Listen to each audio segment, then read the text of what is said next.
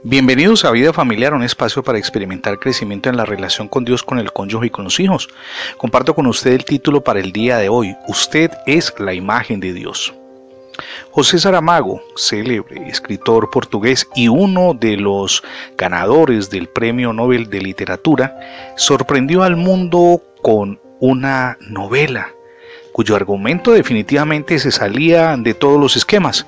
El nombre de esa creación literaria es El hombre duplicado, donde Saramago enfoca un rasgo humano en forma psicológica.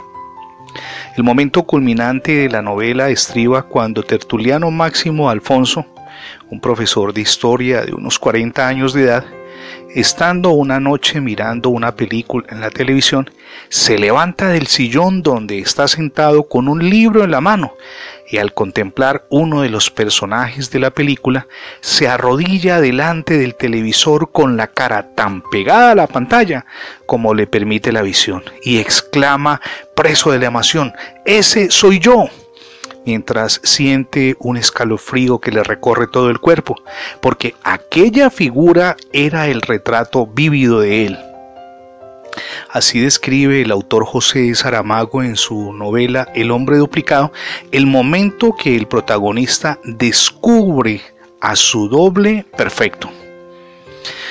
Mi amigo y mi amiga, no importa a dónde vayamos, en donde estemos, siempre nos encontraremos con alguien que nos encuentra un parecido con otra persona. Eso es muy común.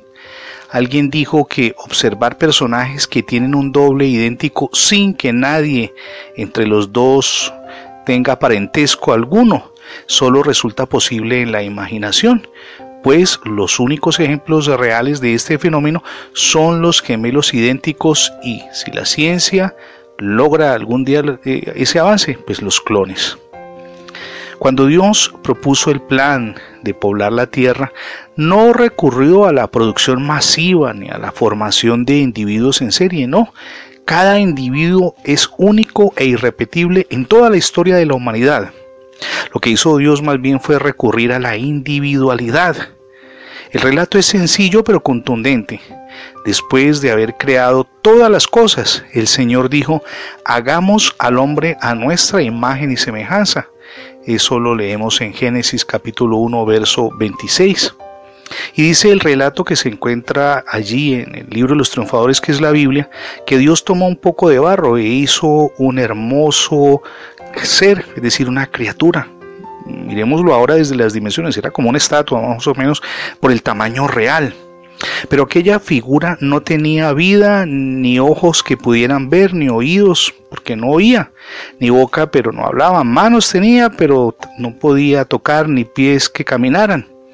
En ese momento Dios sopló el rostro de aquel cuerpo inerte de barro, creó el alma y la introdujo en el cuerpo, que al instante se convirtió en un ser viviente.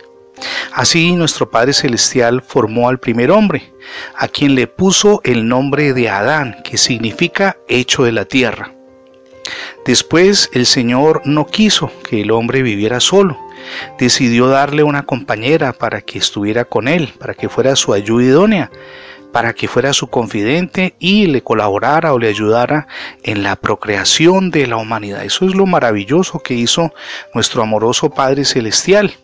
Fue entonces cuando le dio a un profundo sueño a Adán, y mientras el hombre dormía, le sacó una costilla y con ella hizo a la mujer. Adán le dio a la mujer el nombre de Eva, que quiere decir madre de todos los hombres.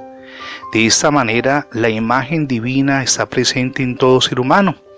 Resplandece en la comunión de las personas a semejanza de la unión del ser que él creó. Palabras más, palabras menos, todas las personas que nosotros vemos son únicas, únicas e irrepetibles en la historia. Ese molde, cada vez que Dios crea un ser humano, se rompe totalmente. Eso es lo maravilloso de la creación de Dios. Y también su cónyuge, su esposo, su esposa, son únicos e irrepetibles. Una maravilla de la creación de Dios. Son una bendición para su vida. Sus hijos, qué decir de sus hijos, son únicos e irrepetibles. En toda la historia de la humanidad jamás ha habido ni habrá igual a ellos. Eso, insisto, es glorioso. Por eso nosotros debemos tratar a las personas de una manera especial. Son lo más maravilloso que Dios ha hecho.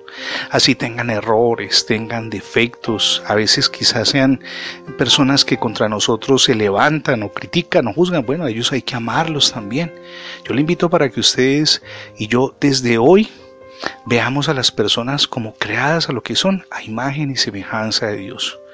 Y si Dios envió a Jesús a morir en la cruz por cada persona, pues hombre, obviamente debemos amarles, así como Dios nos ha amado. Y eso comienza en nuestro hogar. Por eso lo invito a que usted reflexione cómo anda la relación con su cónyuge y con sus hijos.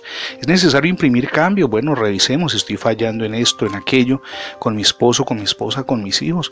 Y con la ayuda del Señor, con su poder divino prendido de su mano, voy a cambiar.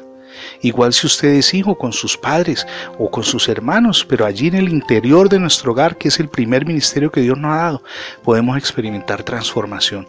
No en nuestras fuerzas, insisto, sino con ayuda de Dios.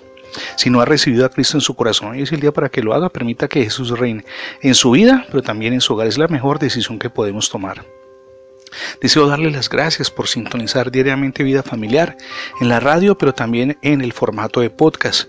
Recuerde que ingresando la etiqueta numeral Radio Vida Familiar en Internet tendrá acceso a todos nuestros contenidos digitales alojados en más de 20 plataformas.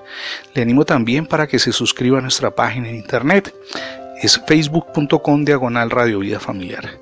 Somos Misión Edificando Familias Sólidas y mi nombre es Fernando Alexis Jiménez. Dios me les bendiga hoy rica y abundantemente.